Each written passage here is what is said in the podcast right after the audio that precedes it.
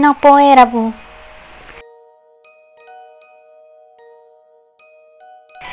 Querido diario, el día de hoy me levanté un poco alterada. Tuve un sueño muy extraño, casi terrorífico podría decir. En mi sueño estaba vestida con un traje blanco y todo estaba oscuro. Era como un bosque en la noche, árboles enormes a los que no podía ver y ni siquiera sé si tenían hojas. También podía destacar que no soy muy alta, así que también eso podría ser. Iba caminando mirando a todos lados, ya que se escuchaban pasos, aullidos, y solo imagínate ir caminando por la noche en un bosque. Cualquiera se asustaría. Al poco tiempo de estar caminando, encontré una persona de espaldas. Podía decir que quizá una chica, ya que era de cabello muy largo y oscuro. ¿Quién eres? le pregunté de lejos, para que no me contestara, y solo me hizo una seña con la mano de que la siguiera. Seguí caminando detrás de esa persona, esperando quizá que me volteara a ver o me dijera algo. Y antes de poder siquiera regresarle o hacer otra pregunta, llegamos a un pequeño lago, a donde vi que se arrodilló como queriendo recoger algo y al momento de acercarme lo vi.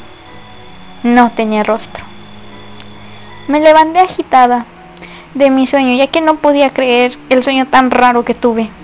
Miré el reloj, eran como las tres y media de la mañana, así que supuse que era algo raro. Traté de volver a dormir, pero no pude conciliar el sueño, así que como buena curiosa decidí buscar algo de información en internet. Y lo logré. Encontré una leyenda japonesa de unos seres que no contaban con rostro. Se les conoce como Nopoerabu, también llamado el fantasma sin rostro, y es una leyenda muy legendaria japonesa que también mencionaba que no debíamos confundir con otros seres llamados Mujinja, que son otra como familia de fantasmas que pueden tomar cualquier forma. Los Nopoerabu generalmente tienen la forma humana, especialmente de una bella mujer, y son reconocidos por asustar a los humanos, pero son inofensivos. En un principio aparecen como humanos comunes, personificando a veces a algún familiar, a la víctima y a veces desaparecen en sus propias facciones dejando solo un espacio blanco en la piel donde su cara debería de estar. Esto hace que las víctimas huyan despavoridas. Se cuenta que hace tiempo existía un hombre que era un pescador, el cual vivía felizmente con su mujer, hasta que un día el pescador fue a un lugar llamado Oitekebori, en el que se hablaba de la fama de los peces koi, los cuales son famosos por traer buena fortuna, pero el lago también tenía fama de estar maldito. Y a pesar de que su mujer le suplicó que no fuera a ese lugar, el hombre se negó, y una vez llegó al lago, pescó muchos peces koi.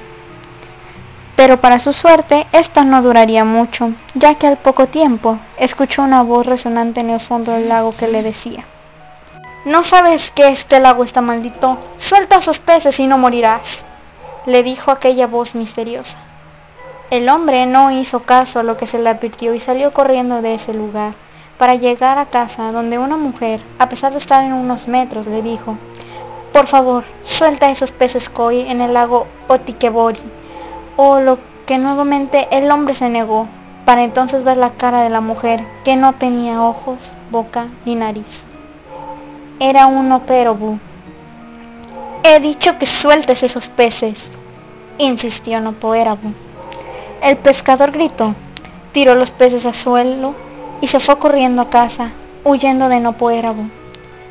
Llegó jadeante a su casa y su mujer lo vio. El pescador, horrorizado, le dijo a su mujer, no vas a creer lo que he visto. He visto a una Nopoerabu. ¿Mm? ¿Nopoerabu? Respondió ella. ¿Te refieres a esto? La mujer del pescador empezó a arrancarse la cara hasta que su rostro se fue convirtiendo en un opoerabu. El pescador dio un grito y se desmayó. Cuando despertó, vio que estaba en un cementerio cercano al lago Otikebori. Divisó una tumba en donde estaba el nombre de su mujer. El pescador había estado casado con un fantasma.